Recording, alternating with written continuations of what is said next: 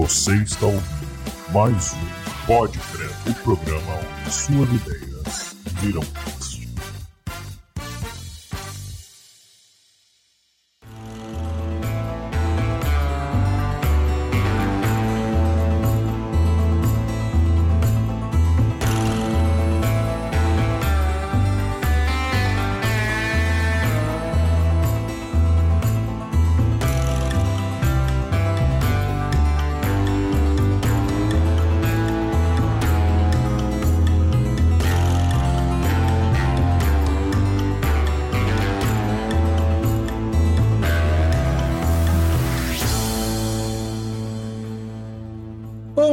boa tarde, boa noite, meus queridos ouvintes do Podcredo. Sejam muito bem-vindos ao nosso terceiro episódio dessa season fantástica que começou já com episódios muito da hora, já começando falando ali com um cara que é top voice do LinkedIn, papo sobre coisa cyberpunk, pós-vida não sei o que, coisas muito loucas, né, Fernando?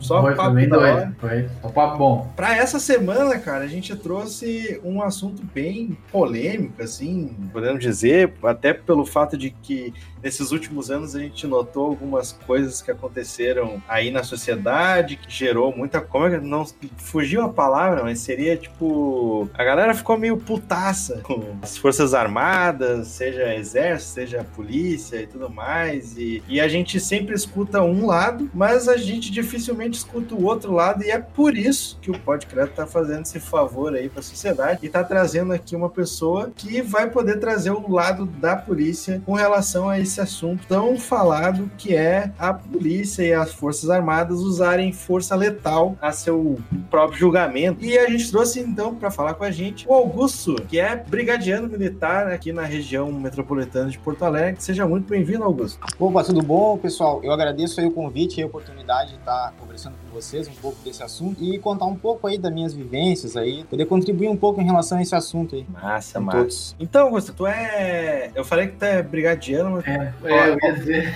policial militar, né? Não é brigadiano. Isso.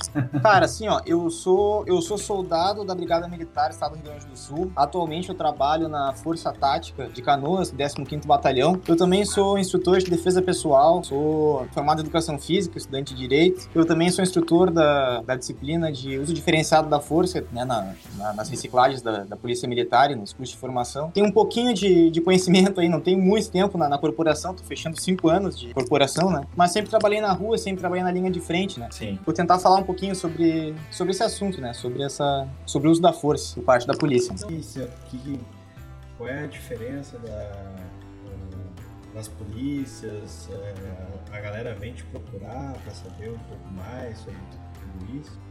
Claro, claro. É, nós, bem informações de como entrar na corporação, né? Uh, começo, me procuro, né? Então hoje em dia as redes sociais trouxeram isso, né? Essa popularização assim das forças policiais, da nossa rotina. Uhum. Então as pessoas, é bom comentar também, as pessoas às vezes não sabem muito bem a diferença né, entre as polícias. Eu sou integrante da Polícia Militar, da Brigada Militar do Estado do Rio Grande do Sul, que é a Polícia Militar do Estado do Rio Grande do Sul. Então, Brigada Militar, Polícia Militar, é a mesma coisa aqui para nós, aqui no nosso estado, né? Uhum. A missão da Polícia Militar é a preservação da ordem pública, é o patrulhamento ostensivo, preventivo, aquele policiamento fardado que as pessoas estão acostumadas a ver, né? Então, se tu precisar de ajuda, de alguma situação que, que tu precise da polícia de maneira imediata, tu vai ligar o 190, quem vai lhe atender é uma, é uma equipe da Polícia Militar. A Polícia Civil é a Polícia Judiciária, né, como fala a nossa Constituição, é responsável aí pela investigação dos crimes, né, pela elucidação dos crimes. Isso em nível estadual. Em nível federal, nós temos a Polícia Rodoviária Federal, que é uma polícia ostensiva, assim como a Polícia Militar, porém ela não é militar, né, é uma polícia ostensiva civil, uhum. e a Polícia Federal, que é a Polícia Judiciária em âmbito federal. Né? Então nós temos essa, cada, cada polícia tem a sua atribuição, né? Basicamente, é bom começar falando isso, porque às vezes as pessoas se confundem um pouco entre o que é polícia civil, polícia militar, qual é o papel de cada uma, né? Ah, uma, uma curiosidade que algumas pessoas têm, corre de vez em quando, a guarda municipal não tem nada a ver com a polícia, né? Então, eu não lembro exatamente qual foi o ano que foi aprovado, né? Mas as, as guardas municipais, elas, elas elas não estão dentro do âmbito da segurança pública em, uh, em questão de como polícia, né? Determinadas como polícia. Porém, elas têm hoje atribuição de poder de polícia. Elas têm algumas atribuições em nível municipal, como a como policiamento de praças, parques, escolas, e elas também podem contribuir no policiamento ostensivo, apesar de não ser a missão específica delas, né? Guardas municipais, se elas presenciarem alguma situação em flagrante, elas têm toda uh, a autonomia para realizar uh, abordagens e efetuar prisões caso seja necessário. Né? Não é a atribuição constitucional delas, mas elas podem fazer isso. E agora, com a pandemia, elas ganharam algumas outras atribuições né, de fiscalização em frente aos decretos que vêm acontecendo. Então, elas, elas vêm ganhando mais poder ao longo dos anos, né? E elas têm também um papel bem importante na segurança pública. Entendi. Eu vi que tem, tem uns casos até que o próprio civil pode entrar com voz de prisão caso veja claro, claro. crime, né? Em que situações isso pode acontecer? Na realidade, a, a voz de prisão pode ser dada por qualquer do povo, né? Como fala a nossa legislação, mediante flagrante delito. Então, se, se a pessoa constatar um, um crime acontecendo e, e tiver condições de, de, de intervir, né? Uhum. Não é, ela não é obrigada a fazer isso. O policial militar, estando de folga, ele tem o dever de agir. Então, ele, ele mesmo estando de folga, ele, ele tem a, obrigação de agir, de tomar uma, uma, uma atitude. Já o cidadão civil, ele pode agir. Né? Se ele tiver condições de, de, efetuar uma prisão mediante flagrante delito, né? se ele visualizar essa situação acontecendo, ele pode efetuar a prisão sim, ele pode fazer a prisão e chamar as devidas autoridades. Entendi. Mas no, daí, no caso, a, a pessoa fal, falaria, tipo, não sei o que a pessoa ter, teria que falar, mas sei lá, tipo, falar, alto lar, você está preso, algo do tipo. A, assim. a, a, voz de abordagem dada pelas polícias, ela faz parte de um dos, uma da, dos pontos do uso da força que é uma prerrogativa das polícias. Mas, por uhum. exemplo, uhum. vamos usar um exemplo, então, uma situação hipotética, né? Acaba de ocorrer um assalto, um roubo, alguém rouba o celular de alguém na estação de trem e sai correndo. E tem alguém passando, visualiza aquela situação e quando tu essa, quando esse, esse infrator, né, esse criminoso passa por, por ti, tu consegue derrubar ele e conter ele. Tu acabou de efetuar uma prisão, né? uma prisão em flagrante. Hum. Então, não tem necessariamente, não precisa se identificar nem nada. Se tu fizer a contenção desse, desse criminoso e chamar as autoridades competentes, já tá efetuando uma prisão em flagrante, né? Então, é, é nesse, ne, ne, por esse ponto, assim, né? A gente pode se entender. E qual é o limite, assim, que um civil pode chegar? Porque hoje em dia a gente, uh, com a entrada do do Bolsonaro aí na, na presidência, ele a, tornou a, mais flexível o, o porte e a, e a posse de arma ali. E até que ponto um civil pode dar voz de prisão utilizando armamento também, ou em caso de, por exemplo, a gente vê na, na internet direto, assim, uma, uma pessoa ali uh, parada, comendo um negócio na rua, aí vem dois caras numa moto, que é, já dá um calafrio na, na espinha, né? Ver dois caras na moto vindo na tua direção. E esses caras param pra tentar te, te assaltar, e o cara puxa a arma, dá o, dá o tiro nos caras. Isso configura o que, assim? Então, uh, o que existe quando há uma situação de assalto. pode isso, né? O civil sim, sim. pode um, não, um civil armado ou um policial armado, quando ele faz uma reação para proteger a sua vida ou a vida de outro, é o mesmo princípio. Né, o mesmo princípio jurídico, é legítima defesa. Hum. Um policial ele vai usar força letal contra alguém em legítima defesa, seja de si ou seja de outro. A legítima defesa ela pode ser atual ou iminente. Se alguém está atirando em ti, usando força letal contra ti naquele momento, é, uma, é um risco de vida atual, ele está acontecendo. E a uhum. iminência, que também está tipificada em lei, ela é, ocorre momentos antes disso. Tu não precisa esperar o cara atirar em ti para tu reagir. Então é isso que diz a legítima defesa. É tu reagir a um risco atual ou iminente. Então, se alguém vai tentar te assaltar, coloca uma arma de fogo na tua cabeça e ameaça a tua vida, dizendo que ele vai tirar a tua vida caso tu entregue teus bens, ou dizendo que ele vai tirar a tua vida, tu tem sim, seja policial ou seja um cidadão civil armado, condições de se proteger a tua vida, né? Então, uhum. isso não difere, né? Se é, um, se é um policial ou se é um cidadão civil. O que que difere? Um cidadão civil armado, ele não tem a, a prerrogativa de realizar uma abordagem, dele visualizar uma, uma situação de fundada suspeita e se identificar. Parado, polícia, levanta as mãos. Se, quando o policial militar, o policial civil, qualquer policial se identifica e emana a sua autoridade, a partir daquele momento ele está representando o Estado. E a pessoa tem o dever de obedecer ordens legais emanadas por ele. O cidadão civil não tem essa prerrogativa, ele não carrega essa função funcional né, do Estado. Então seria essa a diferença. Mas para se proteger, proteger a sua vida ou a vida de outra pessoa, é a mesma coisa, né? Não, tem, não difere a legítima defesa, seja o policial ou seja o cidadão civil. Entendi. O, o que eu tenho acompanhado no, no YouTube, visto bastante vídeo dele, é o da Cunha. Eu, eu não lembrei o nome. Ah, sim, né? sim. aham. Esse aí que eu tava falando. Ele tá É. bem famoso, né, esse delegado? É. E É, ele, ele- fa- ele faz várias. várias to- todo o vídeo dele é mostrando um pouco da investigação de cada caso. Né? Sim, Isso. sim. ela- e ele é de São Paulo. São Paulo. Pode crer. É, é que tinha um outro, o Sargento Faur, né? Que era da, da Ah, rodoviária. esse se não me é, esse é meme, né? Esse, Esse aí ficou famoso por causa de, desses esses programas jornalísticos, né, que entrevistavam ele, e ficou famoso por causa dessas reportagens, né? É, é.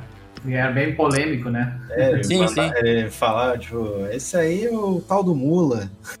É, o É o veterano, famoso né? cagão. Veterano, veterano, sargento veterano, né? Tem aquele jeito mais robusto, mais rústico, né, de, de falar, né? É. Cara, e. Mas a, a gente já teve um apanhado um pouquinho de que, como é que a, funciona, o que, que é cada tipo de polícia, quais são os limites dados ali.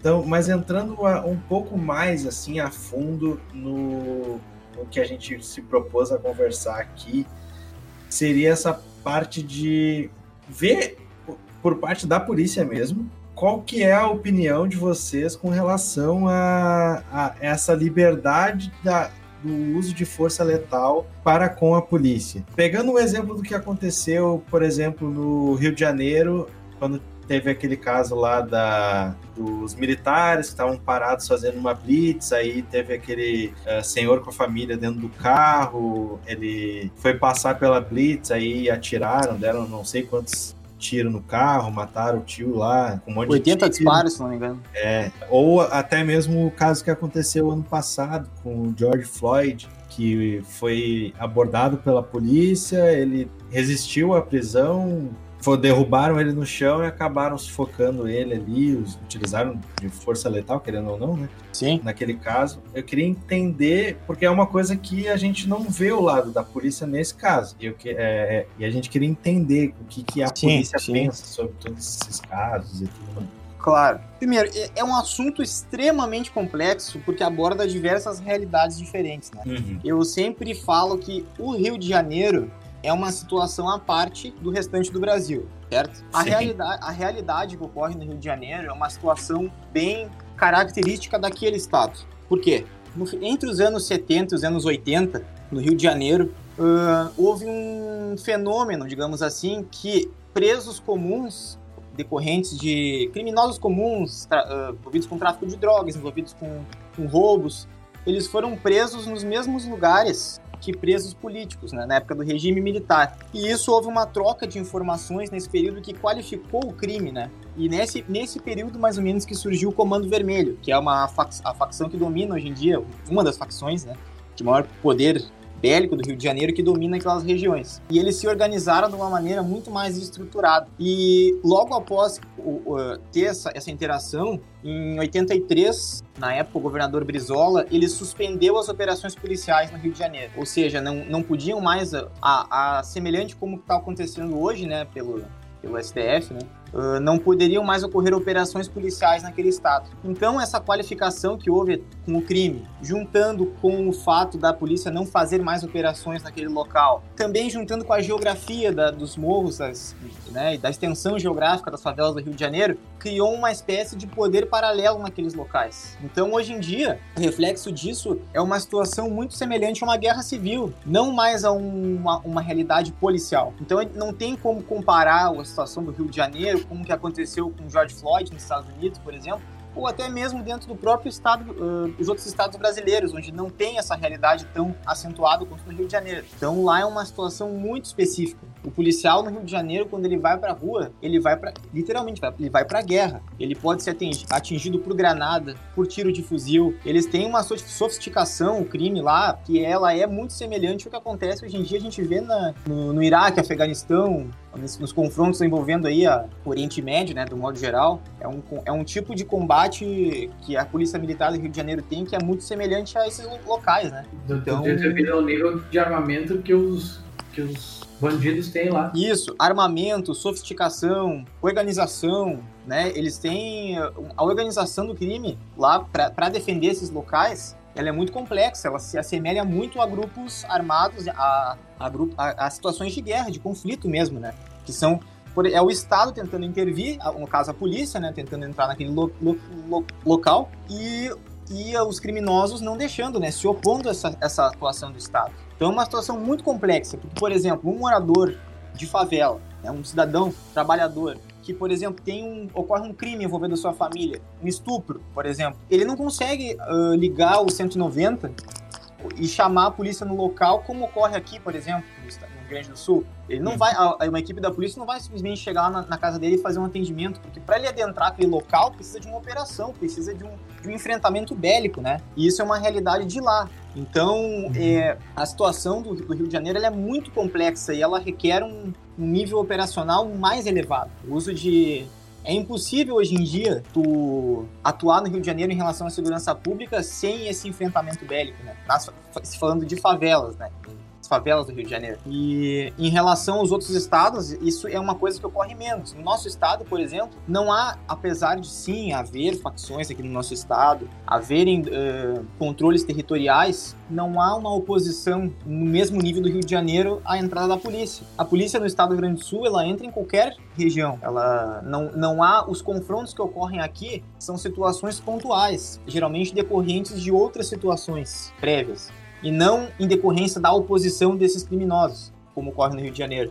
Então é, é uma situação bem específica deles. Né? Sim. Mas aqui os caras têm também armado também, claro, né? Claro, com certeza. Lá, né? Mas... Com certeza. Eu não digo nem em relação ao a quantidade de armamento, eu digo em relação ao modo como eles agem mesmo, ao nível de sofisticação e, e o tipo de emprego que eles colocam, né? Aqui Digamos os... que são desorganizados, né?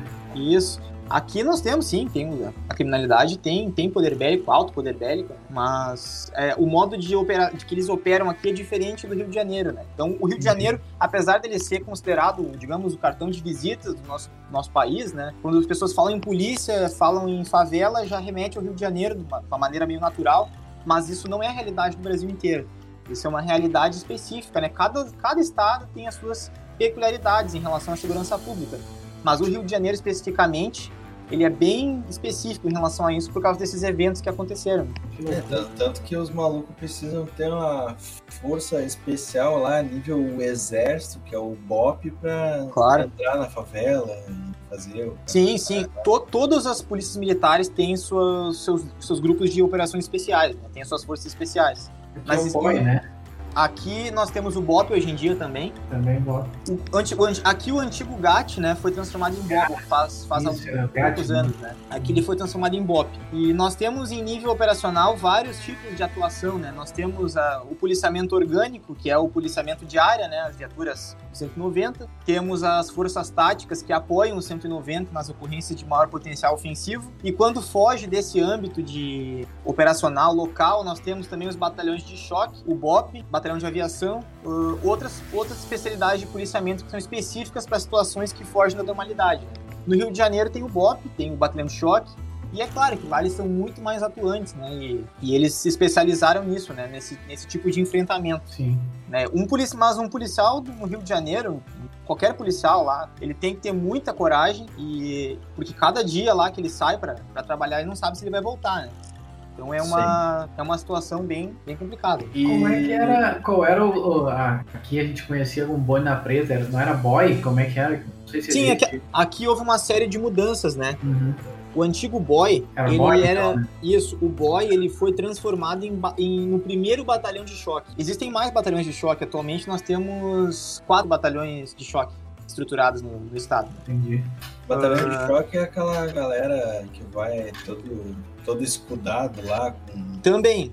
Esse, a, o, as operações de choque, elas são, são conhecidas pela, por essa parte de controle de distúrbios civis, né, que ocorrem em manifestações, em jogos, mas eles também exercem outras funções, né, que também respostas a ocorrências de maior potencial ofensivo. Roubo a banco, uh, os batalhões de choque, eles fornecem esse apoio estrutural, né, para esse tipo de operação. E atualmente, quem, quem lida diretamente com essas situações mais complexas é o BOP, que é o antigo GAT eles têm, eles são, digamos, as forças especiais, né, do, do nosso estado, aqui da Brigada Militar. É eles que atuam em, em, em, nível, seja uma situação com refém, situação com explosivos, situação com que ocorre um, um criminoso com maior potencial ofensivo, com maior armamento, com essas situações de roubo a banco que tem ocorrido no interior, né, é uhum. eles que dão essa resposta, o BOP. Então certo. nós temos uh, aqui atualmente diversos níveis operacionais né, de, de enfrentamento ao crime. Começando lá pela viatura de 190 e indo até o extremo que seria o BOP. Né? Mas, cara, e voltando àquele,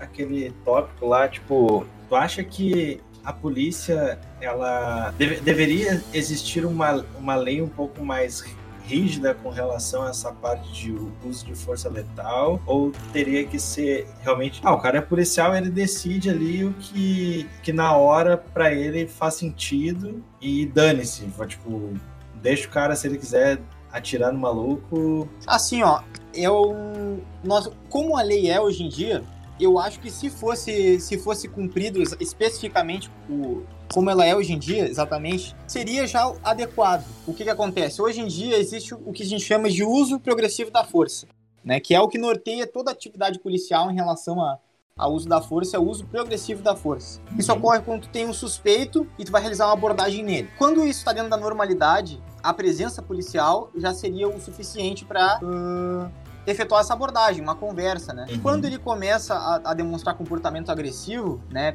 que tu tem que passar da questão da verbalização, ele, ele passa a não aceitar as ordens emanadas pelos agentes, tu, tu tem que tu começa a utilizar então o contato físico, né? Tem que usar começar, é aí que começa a utilização da força, quando tem que tentar imobilizar ele, utilizar um armamento não letal como um espargidor de pimenta, um bastão, uma arma de condutividade elétrica, uh, uma arma de elastômero, né, a famosa bala de borracha. Então, uhum. todos esses, esses meios que tu tem para poder sanar essa, esse, uh, essa agressão que o agente sofre. A força letal ela só vai ser utilizada quando o agressor usar força letal. E isso, seja no Rio de Janeiro, seja no Rio Grande do Sul, isso é usado como parâmetro para tu decidir se vai fazer um disparo ou não. Indo para a realidade lá do Rio de Janeiro, um cara de fuzil atirando em ti é uma situação que tu pode utilizar força letal? Sim, ele tá colocando a vida, a tua vida como policial ou de outra pessoa, de um colega, em risco atual ou iminente. Uhum. Então tu vai usar a força letal. Um cara vindo com uma faca para cima do policial,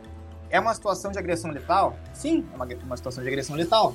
Posso utilizar força letal contra ele? Sim, é uma, é uma força proporcional à agressão que está sendo utilizada. Então, isso é o que norteia toda a ação policial. Só que o que acontece é que hoje em dia. Uh, as pessoas, muitas vezes, que não conhecem a nossa realidade, tendem a visualizar só um lado, tendem a não entender uh, o quão difícil é a tomada de decisão e tem uma fração de segundos para decidir isso. Como, e como pequeno é o tempo para essa tomada, né? Exatamente. Então, uh, se o, o, poder judiciário hoje em dia, né, há muitas controvérsias em relação à, à atuação dos mesmos e em relação ao, ao, à soltura de criminosos. Nós temos muitos criminosos que são presos e soltos. E isso vai fazendo com que o trabalho policial acabe se perdendo efetividade. Porque tu efetua uma prisão, às vezes no mesmo dia, poucos dias depois aquele criminoso é solto. E isso vem se repetindo, se repetindo, se repetindo. Num lugar onde há uma baixa impunidade e uma alta reincidência de crimes, obviamente as situações violentas tendem a aumentar e, consequentemente, confrontos tendem a surgir, certo? Então eu creio que o problema do uso da força letal não está nem na legislação, nem no modo como é hoje em dia, e sim num outro contexto, né? No contexto de como isso vai ser interpretado pela justiça, como isso vai ser visto, como isso vai ser divulgado, entende? Não sei se eu, se eu me fiz entender. Eu entendi. É, vamos, vamos criar uma, uma situação hipotética aqui, onde o governo amanhã libera para que o policial ele, ele pode decidir se ele quer ou não utilizar a força letal independente da, da situação. Que nem tu pontuou ali de ah, o cara tá com um fuzil, vai me atirar, vou, vou atirar de volta. Ou o maluco simplesmente tá, tá vendendo droga, vou atirar nele porque ele tá vendendo droga. Sim, Bem sim. hipotético. Qual que é a tua, a tua opinião com relação a uma situação Eu... dessa? a minha opinião, tanto quanto policial quanto como cidadão, é a mesma, né? Eu acho totalmente inadequado que o Estado tenha total autonomia para decidir quem vive e quem morre, né? Eu acho que isso É. fere, a nossa, isso fere a nossa democracia e isso não é o adequado em nenhum lugar, né? Tu vai ver ah, situações onde o Estado simplesmente decide com quem ele vai disparar ou não, isso, isso são situa- situações antidemocráticas, completamente ditatoriais, né? É, Então, eu, eu particularmente sou contra, tá né? assim, é, não tá Eu sendo par- tão divulgado, né? Myanmar na, Sim, na Ásia. Sim, sim. Caras Sim, estão sim, um sim. civil violento lá e a, a- a- a polícia tá, não tá discriminando. Sim. É, O Estado, o- eu que acho que o Estado não pode ter essa, esse, esse poder de decidir simplesmente a- quem vive e quem morre dessa maneira, né? Não, não acho adequado, porque hoje eu sou policial, mas eu também tenho família, também tenho amigos, e eu não penso somente por, pelo lado, a minha lado funcional, mas também pelo lado como cidadão, né? Então seria totalmente inadequado isso, né? E até porque nós também estamos sujeitos a regime, né? De, a regimes disciplinares, a, a uma legislação militar, né? Então, os abusos eles poderiam atingir não somente a população, como a nós mesmos também, enquanto agentes, né? Então, Sim. eu acho que isso seria totalmente inadequado. Eu acho que o caminho não é esse. O caminho é as pessoas conhecerem suas forças de segurança pública, compreenderem como é feito o trabalho delas e que apoiem principalmente suas forças de segurança. E apoiar não significa que tu vai passar a mão na cabeça de abusos, de desvios de, de conduta. Jamais. Eu digo de tu saber, tu olhar para um policial na rua e entender que por trás da farda há um cidadão também. O policial, ele, ele tem família, ele tem filhos, tem namorado, ele vai. Antes da pandemia, ele ia, ele ia no cinema, ele passeia, ele tem cachorro, ele Sim. tem uma vida por fora. Então, às vezes as pessoas olham um policial e tendem a olhar para ele como um número, como se ele fosse uma máquina. E não, ele é uma pessoa, né? É, eu E- vejo, eu vejo muita gente, por exemplo, desse exemplo de ah, as pessoas olham um policial como se fosse um, um número, uma maquininha, um Robocop da vida. É, tanto que tem gente que às vezes o policial tá parando pra tomar um café da, da manhã antes de começar o serviço e fica puta com a polícia, né? Tipo, Exatamente. assim, tá para- parando pra comer e não tá trabalhando. Muitas vezes, né, cara, assim, a gente- nós temos nosso horário de refeição, como qualquer trabalhador, né? A gente vai fazer nossa refeição aonde? Onde a gente estiver patrulhando, provavelmente, né? A Sim. gente para no local para comer, para tomar uma água, para ir no banheiro, como qualquer pessoa, e muitas vezes a gente é realmente olhado de uma maneira estranha. Eu não digo assim, é, eu vou dizer que a grande maioria da população até hoje, que eu vejo que gosta da nossa presença, e eu nunca fui ah, maltratado em nenhum estabelecimento, nem nada assim. Mas às vezes a gente pe- percebe uns olhares diferentes, como assim, como assim vocês estão parados, devendo estar na rua trabalhando, estão aí parados tomando café, tomando uma água, né? É. Mas eu, assim, aqui no nosso estado, assim, a grande maioria da, da população nos apoia, eu percebo, assim, não, não- Pode crer. o que eu, o que eu vejo é, assim, é, é muita, muita falta de conhecimento, às vezes, né, em relação ao nosso trabalho. Então, sempre Uhum. que eu tenho a oportunidade de falar um pouco sobre como que a gente atua, eu, eu gosto de falar, né. Ou poucas coi coisas que poucas pessoas sabem, né, a gente tende a ver, outros países como sendo referência em relação à segurança pública, né. Vamos pegar os Estados Unidos, que é sempre utiliza utilizado, né, como, como exemplo, assim, para tudo. Um policial um police officer, por exemplo, né, da, uma polícia municipal de lá que seria o equivalente a um soldado da polícia militar aqui, que seria faria esse atendimento de mais direto à população. A formação de um, de um policial lá gira em torno de 450 horas para formar um policial, né, envolvendo todas as disciplinas de tiro, defesa pessoal, direitos humanos, etc. Um soldado da brigada militar aqui, da polícia militar, treinamento gira em torno de 1.600 horas e é quase um ano de formação, fora o estágio Caraca. um oficial da polícia militar, ele tem que ser bacharel, aqui da brigada militar, ele tem que ser bacharel em direito. Ele, ele todos, seja oficial, seja, seja soldado que entra na, na corporação, passa por uma prova teórica, física, médica, psicológica. O, o oficial ele fica dois anos na academia, além de ser bacharel em direito, para poder chegar naquela função. Então existe essa falácia que a polícia no Brasil é mal treinada. Nós não somos mal treinados. Nós temos o nosso treinamento, nosso treinamento é muito adequado e muito pertinente à nossa realidade. O que acontece é que a mídia muitas vezes só mostra o lado ruim das coisas. Né? Quando a polícia acerta, não vê uma notícias na, na mídia ali falando do, de quantas ocorrências bem atendidas foram por dia. Tu vê notícias, situações uh, totalmente só quando o policial erra, né, que são divulgadas. Ou até mesmo notícias distorcidas, né? Eu até vou, vou aproveitar a oportunidade para ler para vocês um enunciado de uma matéria que saiu quinta-feira, um veículo de comunicação muito o mais famoso, digamos aqui do nosso nosso estado. Eu vou ler para vocês o enunciado e vocês me dizem, assim, me dão um feedback do que que vocês entendem, né? Por esse enunciado. Tá. Após tentativa de assalto à residência, uma pessoa morre e quatro são presas em Canoas. O que, que vocês entendem por isso? Que quatro pessoas é, de bem morreram e, Uma pessoa que e que os bandidos foram presos. Sim, mas quando eles falam assim, ó, por exemplo, uma pessoa morre e quatro são presas em Canoas. Após tentativa de assalto à residência, uma pessoa morre e quatro são presas em Canoas. Vocês entendem que morreu um inocente, morreu um criminoso? O que, que você, o que, que fica entendido Tá assim? aberto pra mim. Não, eu entendo que a pessoa que morreu é, é, é uma inocente. Pois é, né? É. Então, essa ocorrência aconteceu quinta-feira. Eu estava presente, então eu posso falar pela, pela minha própria experiência. O Uhum. que aconteceu foi um, um roubo à residência. Ah, eles, eles entraram na residência, fizeram um assalto, colocaram uma arma de fogo na cabeça de uma criança de 4 anos, ameaçando que iria levá-la como refém se os seus proprietários da residência não, não entregassem o dinheiro. Apesar de eles já terem entregado o dinheiro, eles continuavam insistindo que havia mais dinheiro na residência, né? Então, uma das vítimas cons- conseguiu se trancar no banheiro e chamar a polícia. Chegaram as equipes da polícia militar, resgataram as vítimas, todas as vítimas, ah, em segurança. E em um momento em que a polícia entrou em um dos cômodos, houve uma troca de tiros com um dos criminosos que disparou contra um policial militar. E esse criminoso que disparou contra o policial militar foi atingido e acabou indo a óbito. Os outros criminosos foram presos. Então houve duas prisões, num segundo momento houveram mais duas pela Polícia Civil e um confronto onde houve uma morte, certo? Uhum. E o que foi divulgado pe- por esse veículo de comunicação, após tentativa de assalto à residência, uma pessoa morre e quatro são presas em Canoas. Não foi divulgado que a família foi resgatada em segurança, não foi divulgado que um dos policiais foi sofreu uma tentativa de homicídio durante essa, essa, essa ocorrência. Só foi divulgado dessa maneira, e de uma maneira bem, Não, bem breve, né? tendencioso, né? Então, esse é só um exemplo, né, de, de, de uma situação que aconteceu e que é o nosso dia a dia, né?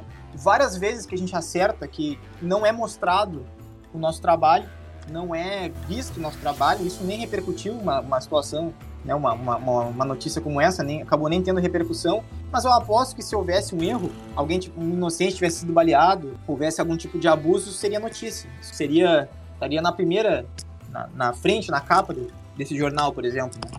Então é só um exemplo, né, de, de como as notícias elas são distorcidas. E, e, e para nós isso acaba refletindo no nosso trabalho, no entendimento, às vezes, que a polícia que a polícia somente erra, que a polícia é despreparada. Não, a polícia não é despreparada. Ocorrem situações pontuais onde há abusos, onde há erros, mas isso ocorre em qualquer polícia, em qualquer lugar do mundo. Tu vai na, na Noruega, onde o índice de, de crimes é, é baixíssimo, e tu vai pesquisar por abuso de autoridade ou, ou situações de, envolvendo policiais, tu vai achar. Em, em proporção muito menor, é, cla- é claro, né? Mas tu vai achar. Então, É, eu eu fico me perguntando, tipo, se o fato desse tipo de coisa, que nem a mídia não, não divulga o, a- o real fato, a- as pessoas são incrédulas com relação à polícia a- ou às Forças Armadas, ou coisa do tipo. E será que isso não é um fator também que ajuda a corromper alguns ah, policiais, oficiais, enfim, ah, e, vir- e se virarem contra a sociedade, entre aspas, ah, se tornando um miliciano ou fazendo complô com, a, com um traficante ou coisa do tipo. Sim, sim. Olha, eu, eu não poderia lhe res- responder diretamente, assim, mas eu acho que tem, assim, sim, a ligação. Mas a corrupção, ela é um problema estrutural do sistema público, do modo geral. E, obviamente, isso na, na polícia fica mais evidente porque isso traz mais consequências e consequências mais visíveis do que em outros lu- lugares. Que a ponta Mas- que tá mais é, conectada com a população, né? Exatamente. Mas tu vai ver casos de corrupção envolvendo o sistema de saúde, envolvendo o sistema judiciário, envolvendo toda a administração pública, tu vai achar a corrupção, ela é uma característica, ela é um problema do, do sistema público, da administração pública. E eu acho que a polícia, apesar de carregar essa, esse estigma, né, da, da corrupção, de, de ter alto índice de corrupção, ela ainda é uma instituição que das que mais combate a corrupção. Por quê? Nós temos dentro da nossa instituição um sistema de correição. Nós temos um órgão como a nossa corregedoria, nós temos cada batalhão a seção de justiça e disciplina que cuida de casos envolvendo disciplinares ou envolvendo qualquer tipo de corrupção que apure esses fatos. Nós temos o Ministério Público que atua diretamente vinculado a esses órgãos e não é poucas, poucos inquéritos. A gente está sempre respondendo alguma coisa, se alguma coisa fica fora do, do entendimento ali, a gente é chamado para dar explicação, seja referente a algum tipo de abuso ou alguma denúncia envolvendo corrupção. Então, assim, a, a corrupção ela existe, só que eu ainda penso que a polícia é um dos lugares que mais combate a corrupção dentro da sua, dentro da sua instituição, né? Vai ver outros lugares no sistema público em relação a, a próprio sistema político, né?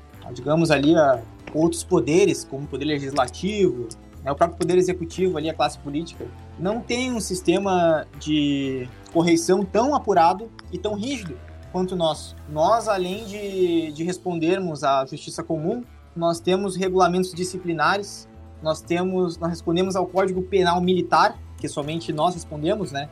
Quanto... Então nós temos sim um, um, um nível de responsabilidade muito alto e, e esses erros, esses quando uh, desculpa, essas denúncias são apuradas. Né? Desculpa te interromper. Quando tu diz uh, uh, militar, tá? Está te referindo às forças armadas? Por que, que, eu, por que, que eu pergunto isso? Porque eu sei que tem um esquema de hierarquia eu não sei se isso é verdade, mas eu já ouvi falar, né? Sobre uh, o exército e a brigada. Uh, o exército tem uma, uma hierarquia maior do que a brigada e, e a brigada está sujeita a obedecer Uh, não. O que acontece é o seguinte: uh, a brigada militar, as polícias militares dos estados e corpo de bombeiros militares que carregam nessa né, o militarismo consigo, elas são consideradas pela Constituição, no artigo 144, forças auxiliares e reserva do exército. Isso ocorre o que? Se for necessário, em um caso de guerra, mobilizar tropas, uh, as polícias militares seriam força auxiliar e reserva do exército. Uhum. Mas elas têm uma atribuição totalmente diferente. As forças armadas, elas, elas não podem ser confundidas com as polícias militares, porque a nossa formação é totalmente diferente e independente das Forças Armadas. Uhum. O que acontece é que, por nós sermos militares, nós estamos sujeitos, assim como eles, a um regramento militar, ao Código Penal Militar, uhum. eles em âmbito federal diretamente e nós em âmbito estadual. Mas nós temos missões e atribuições totalmente diferentes. A formação de um policial militar, de um soldado policial militar, ele é totalmente diferente da formação do soldado das Forças Armadas. Para começar com o soldado das Forças Armadas, ele é temporário, né? Ele é formado no ano obrigatório dele, ele pode vir a ficar mais tempo, mas ele vai ficar no máximo até oito anos nas Forças Armadas. Sim. O policial militar, ele é um militar de carreira. Ele, apesar de ser um soldado, né, em questão hierárquica, ele tem uma série de atribuições muito mais, digamos, que vai carregar a vida funcional dele. Ele vai ser, pra, ele vai seguir do início ao fim da carreira dele. Ele não vai ficar somente oito anos, vocês entendem? Uhum. Então é, é, são atribuições, cada uma com sua uh, com a sua responsabilidade, né? Mas situações totalmente diferentes. Né? Mas, mas de, depende, né? Do, do tem como fazer carreira no, no exército, por exemplo. Sim, sim, sim, sim, pai, claro. Ele, ele é formado, teve uma formação no exército lá e, é, ah. e até hoje é é militar, né? Já. As, as Forças Armadas, a carreira militar federal, ela geralmente ela ocorre em nível Tu, tu, tu, vai começar a tua carreira em estável a partir de sargento, né? Hoje em dia, como é hoje em dia. Na, na Polícia Militar, não. Tu entra como soldado e já tá seguindo carreira. Então, ah, nas Forças entendi. Armadas tem, tem os temporários, os cabos, os soldados, as, todos são temporários, não, né? não, não são estáveis. Tem até a partir de sargento. Temporário, né? Tem, tem, tem oficiais temporários também. Então, é bem diferente o sistema militar federal do estadual, né? O que ele, o que ele se assemelha são nas graduações e postos, que que ela, que digamos as forças armadas são um espelho hierárquico, né, para as polícias militares, uhum. mas a formação é totalmente diferente, a atribuição é, é totalmente diferente, né? Então, uh, assim, ó, o que acontece hoje em dia é que devido a, a, por exemplo, como ocorreu no estado do Rio de Janeiro, as forças armadas elas podem ser empregadas na garantia da lei e da ordem. Sim. E aí elas passam a ter outras atribuições na em uma missão específica, como é o caso da, do Rio de Janeiro, do, como, né, do, ah, da, do, das operações que são feitas lá, né? Isso. É missões semelhantes às missões de paz que eles fazem pela ONU, né? Mas ainda assim é totalmente diferente da atuação da polícia, né? É um, a, formação policial é bem distinta da formação das Forças Armadas. Deixa eu te, te perguntar mais uma coisa. Uh, esse negócio da, da formação do ensino superior para a polícia militar é, é, recente, né? Porque, por eu te porque eu tentei fazer a prova da polícia uh, militar. Tentei não, eu fiz, né? Quando eu era mais novo. E não passei. E na época não precisava ter um ensino superior. É, eu sei que eu acho que de um ou dois concursos para cá que, que tem essa obrigatoriedade, né? E não, é, ainda não seis meses, se eu não me engano, de formação. Sim, ainda não mudou na realidade, né? Ele uhum. tá para tá para mudar porque vai nós temos aí em debate um novo plano de carreira que vai ser assim como a Polícia Civil, a Brigada Militar ela vai ser de nível superior. Ah, Isso ainda não foi aprovado. Né? O último concurso ainda foi em, em nível médio. Entendi. Mas, Mas é, é, todo e qualquer tipo de ensino superior ou é cursos específicos? Ah, provavelmente, quando isso for aprovado, observando como já em alguns outros estados, Santa Catarina, Distrito Federal, não lembro todos de cabeça agora que já são nível superior, é qualquer nível superior, assim como a Polícia Civil, é qualquer nível superior, a não ser para função de oficial. Para uhum. tu entrar como oficial, né, fazer a prova para Academia de Polícia Militar, para tu ser promovido a capitão no final do curso, aí é curso de direito, especificamente de direito assim como para delegado. Mas para tu entrar na carreira de soldado, né? Se, quando isso for aprovado, se provavelmente vai seguir o que é o que já foi feito em outros estados, vai ser qualquer nível superior. Entendi. Mas... Eu acho isso muito bom. Eu acho isso... Hoje em dia, apesar de não ser obrigatoriedade, né, o ensino superior, grande parte da nossa tropa já tem nível superior. O, hoje em dia, mais de 50% já da nossa tropa já tem nível superior ou está cursando, né? No último, no último concurso, até mais, uma porcentagem maior já de, de pessoas já, já, já vem vindo com nível superior, né? Então... Isso é muito bom, né? Porque bota uma galera mais não, não que um cara que só tem o ensino médio, que eu tenho só o ensino médio, tá? Só pra não, não soar é, tendencioso, né? Mas é, o cara que tem o ensino superior vai ter uma noção uh, melhor das coisas. Assim. Ah, com, com certeza, né? O, o estudo né, a formação acadêmica, de um modo geral, ela sempre vai trazer mais conhecimento para a tropa, né? É, isso. Uh, então, vai quebrar isso, essa, essa imagem ruim, né, da polícia. Sim, e isso vai, consequentemente, trazer para a população também, né, um, uma, uma qualificação maior do seu efetivo, né? Uma polícia mais qualificada do, do ponto de vista uh, de formação. Mas Sim. a nossa formação, mesmo o servidor entrando no nível, o nível médio, a nossa formação ela é bem extensa e hoje em dia ela é uh, equiparada a uma formação superior pela quantidade de horas. Né? 1.600 horas de treinamento e de instrução, ela se equipara já, é até mais do que muitos cursos em nível tecnólogo, que, são, que é formação superior. Né? Então, apesar de alguns policiais ainda não terem nível superior, uh, no final da sua formação, ele vai ter passado por diversas disciplinas dentro da sua formação, como direito penal, processual penal, direitos humanos, uso da arma de fogo, defesa pessoal, entre diversas outras, né? Que ele vai ter que fazer um trabalho de conclusão no, final da, da, da, sua formação também. E ele, a formação da Polícia Militar, apesar de atualmente ainda, ainda ser existido nível médio, ela é uma formação muito completa, né? Muito, e com uma carga horária bem, bem alta. Sim, sim. É, é é, particularmente, uh, dando uma opinião pessoal aqui, eu falei antes da gente começar a gravar que a gente não dá opinião pessoal, mas uh, como não está totalmente correlacionado ao, ao assunto, uh, eu acho que qualquer cargo público deveria exigir ensino superior. No, é. no mínimo. Principalmente para político. Ah, com certeza. Mas daí os caras compram, né? É, mas aí, aí é foda, né? Tipo... É, ó.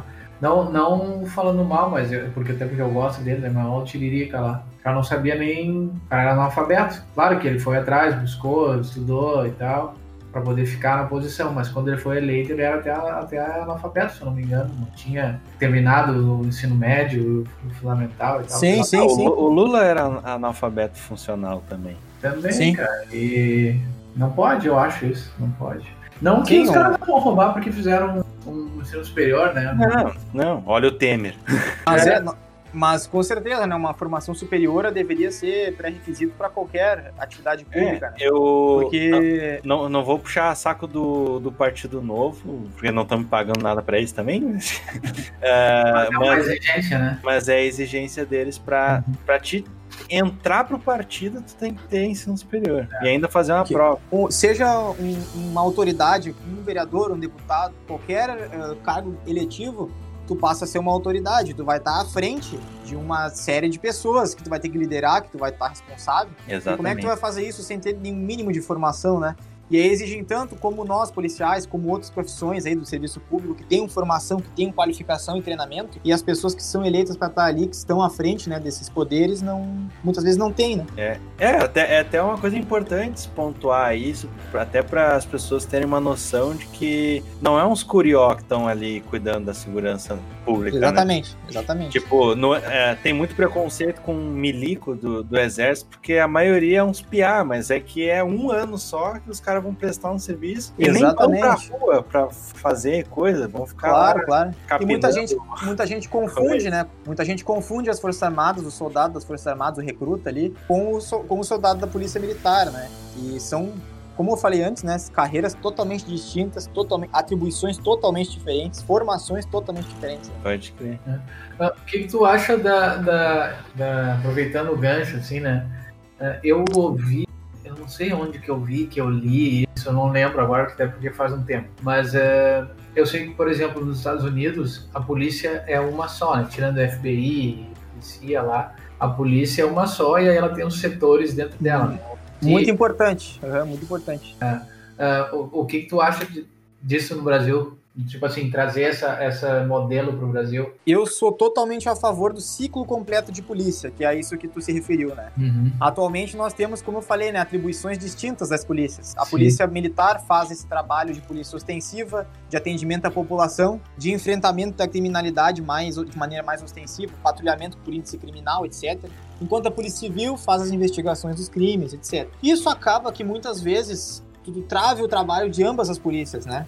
Tu, um poli- uh, nos Estados Unidos, um departamento que faz uma prisão na rua por tráfico de drogas ou por qualquer outro crime, o mesmo departamento ele investiga e ele prende. No final, no decorrer das diligências daquela investigação, ele dá um devido encaminhamento à, à justiça, né? E aqui não, aqui tu passa de uma polícia para outra, que passa para outra, e isso realmente é, traz assim, um, um pouco de Uma dificuldade morosidade. no nosso trabalho, né?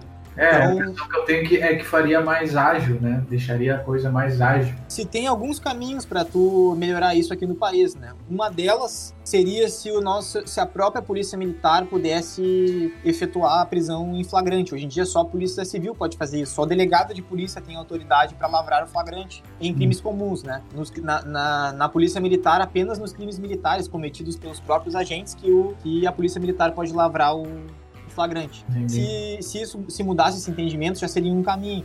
Ou, quem sabe, um debate mais, mais à frente, uma unificação, talvez, de- das polícias, né? Mas, com certeza, polícias que fazem o ciclo completo têm mais eficiência, mais celeridade, né, no atendimento à população. Tá, eu não entendi. Tipo, a polícia militar não pode efetuar uma prisão em flagrante a menos que tenha um delegado da polícia junto. Mas, assim, ó, a prisão em flagrante vai ser feita pela equipe da Polícia Militar. Porém, ele vai ser, aquele indivíduo que foi preso em flagrante, ele vai ser conduzido à Polícia Civil. E o delegado de polícia vai efetuar a lavratura do flagrante. O policial militar ele vai chegar lá com o indivíduo preso, com as devidas. ah, com a materialidade do crime, né, a quantidade de entorpecente, o dinheiro, o armamento que foi utilizado, ele Uhum. vai apresentar essa situação pro delegado. O delegado vai dizer o que, que é aquilo ali, entendeu? Entendi.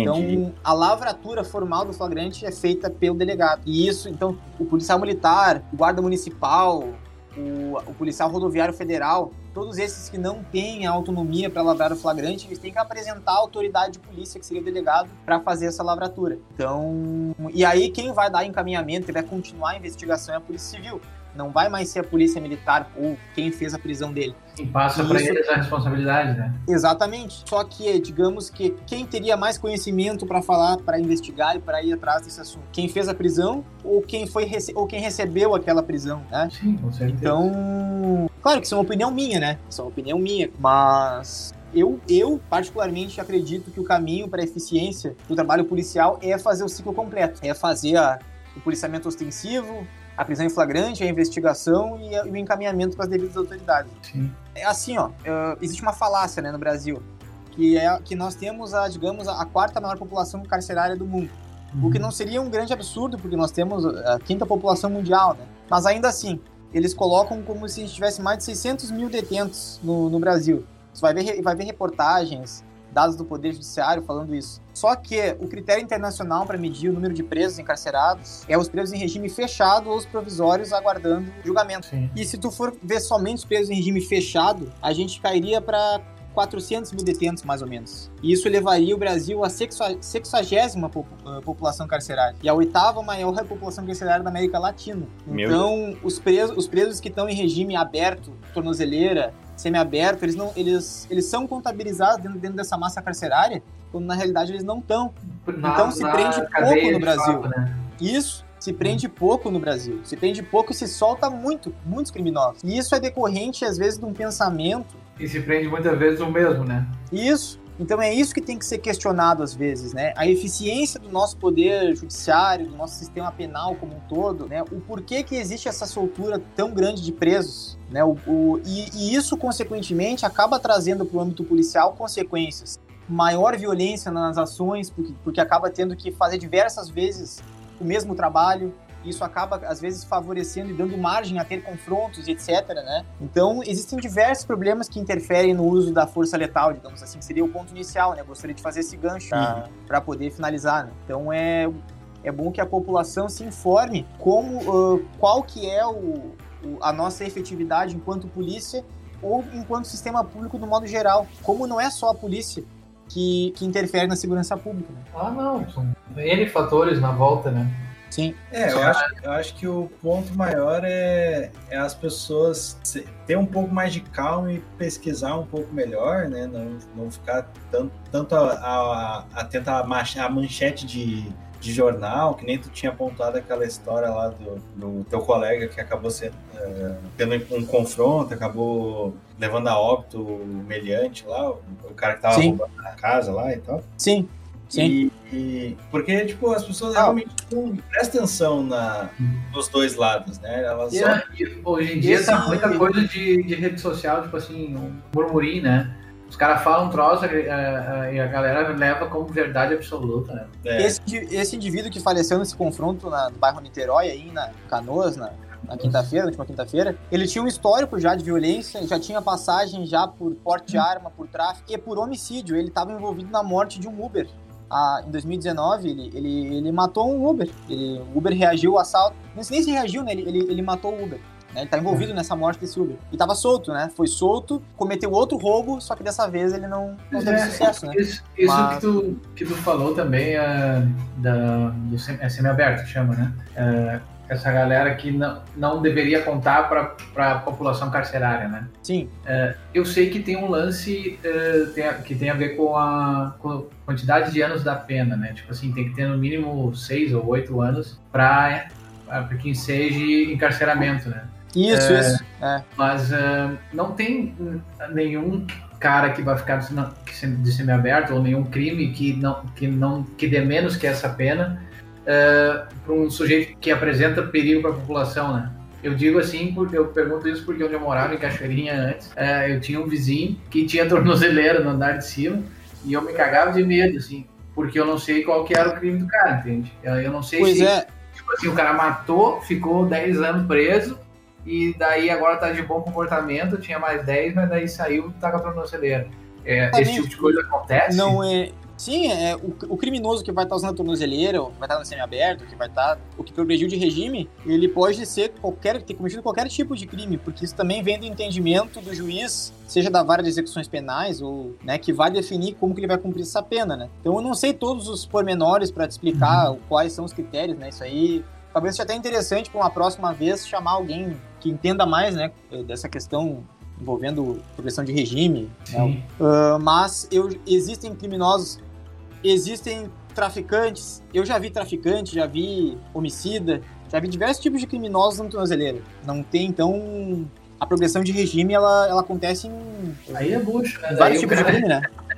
aí o cara tá, tá. matou 50 e tá ali de boa. Sim, que nem o caso desse, desse criminoso que eu comentei, né? Pô, um cara que Sim. visivelmente ele é violento, né? Que representa o perigo pra né? Foi solto e no dia, na mesma semana, não sei, não sei agora quanto tempo faz que ele, foi, ele havia sido solto, ele cometeu outro roubo à residência com reféns e atirou num policial, né? Então, que, que esse cara tá fazendo solto, né? Aí, puxa, né? Então é. Dá uma pensada na, na, na, na polícia, né? Esse tipo de situação. Eu imagino que dê, né? Sim, nossa, é. Eu, eu na, minha, na minha área de trabalho já, eu já canso de ter que estar tá fazendo a mesma coisa. Tipo assim, ah, passei por um erro, corrigi, daí eu, corrigi o mesmo erro de novo. Causa um pouco de. É. Causa um pouco de. Causa um pouco de frustração, né? Sim. Frustração de. Porque tu, tu, tu, tu, cumpre o teu dever. No momento que tu efetua aquela prisão, tu tem o de- tu sente a, a, a sensação de dever cumprido, né? De ter colocado um criminoso na cadeia, tirado aquela pessoa de circulação.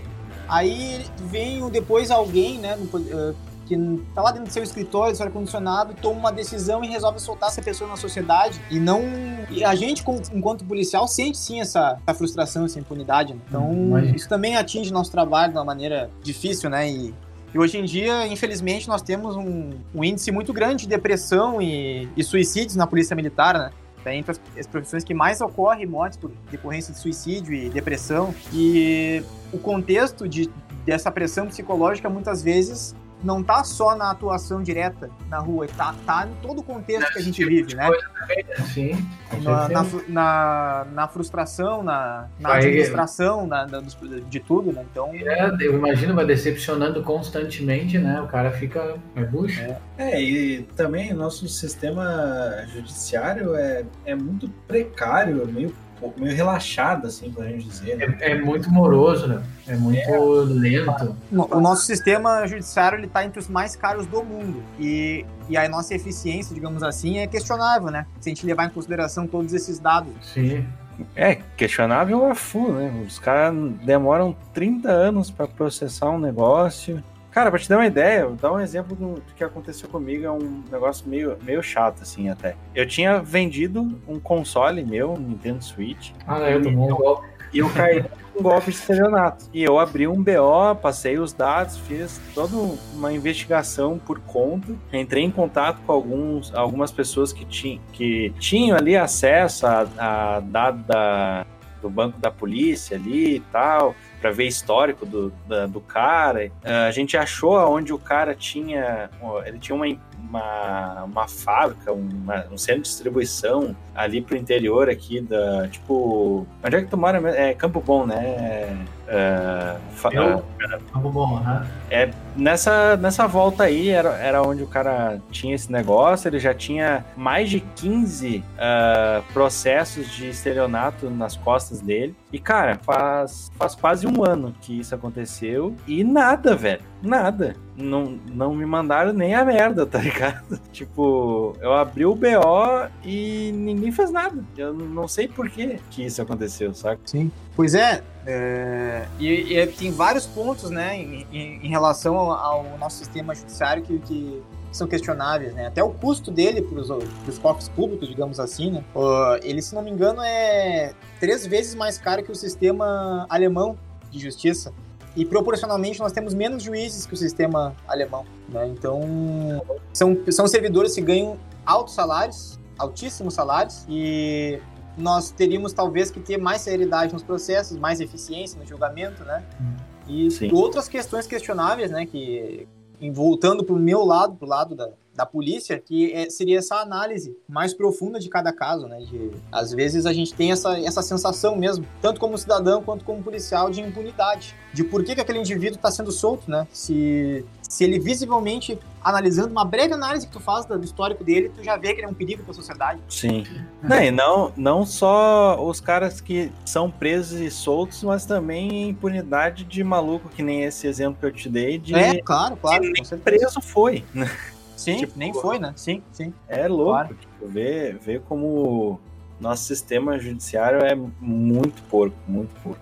Então tá, Augusto. Cara, muito obrigado mais uma vez pelo papo. De nada. Com certeza a gente vai te chamar para para algum outro episódio aí para tratar de alguns outros assuntos que não são relacionados a esse em específico, porque tem muita coisa que a sociedade julga a seu bel prazer e não escuta o outro lado, né, que é o lado da polícia. E a gente está aqui para fazer esse tipo de trabalho e dar o- voz a todo mundo. Cara, muito obrigado, espero que tenha gostado e espero que a gente espera que não tenha te ofendido, te ofendido em nenhum momento aí. A gente não quer ser preso. É, cara. É isso aí, cara. Se tu, Cara, quiser, se tu quiser divulgar a tua rede social aí, quiser falar alguma Claro, coisa claro. a respeito, pode Ah. ficar à vontade. Esses últimos minutinhos são todos teus. Primeiramente, eu agradeço a oportunidade aí, né?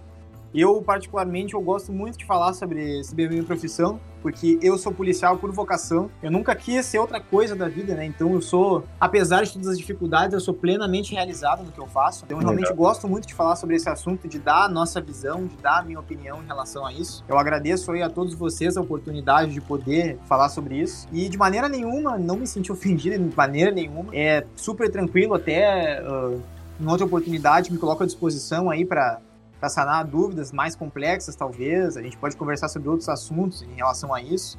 Talvez Mas- trazer mais convidados, gente que tenha outra opinião para a gente poder conversar. Ah, Ah, fazer um debate louco. né? Claro, estou à disposição aí. E se quem quiser me seguir aí nas redes sociais, pode me seguir no Instagram. É arroba acbizinela, é o meu Instagram aí. Quem quiser Beleza. tirar alguma dúvida em relação a a polícia, em relação ao treinamento, que é a minha parte que eu, que eu atuo mais, né? Que é em relação a, a defesa pessoal, ao treinamento físico, que, que muita gente vem me procurar, né? Em relação a como entrar na polícia, o que, que é cobrado, etc. Né? Quem quiser tirar suas dúvidas, pode me seguir na, na rede social também. Uhum. Ou qualquer outra coisa que queira perguntar, tô aí para isso. Então, muito obrigado pela oportunidade aí, acho que é isso aí. Mas a gente vai deixar as redes sociais do Augusto aqui na descrição do episódio. Você já pode conferir aí, você que está no- nos ouvindo. E, cara, já tive uma ideia aqui. Vamos procurar um traficante e vamos trazer ele para bater um debate. no final da- da- do, do papo, o cara é preso. Diz pra- Diz, pra ele deixar a localização ligada durante a, a- É, a- é, é o a gravação. é o requisito do podcast, né? Fechou. Então tá, Muito Augusto. obrigado, muito Augusto. obrigado. E a gente também quer agradecer a todo mundo que está nos acompanhando aí, todo mundo que está voltando a nos seguir no, no Instagram. A gente teve esse, esse gap enorme aí de praticamente dois meses sem episódio, porque a gente tava reestruturando. Vocês viram que agora a gente subdividiu as categorias do, do cast. Agora a gente tem o Barganha Cast, que é uma ramificação aqui do Podcredo, que é sobre negócios e tudo mais. Então a gente está reestruturando, está reformulando, tentando trazer inovação e trazer convidados espetaculares aí, como o Augusto, como o Rodrigo Focaccio. E a gente vai pretende trazer muita coisa nova, muita coisa legal aí é, em diante. Muito obrigado a todos que nos ouviram e até semana que vem. Falou! Eu. Feito.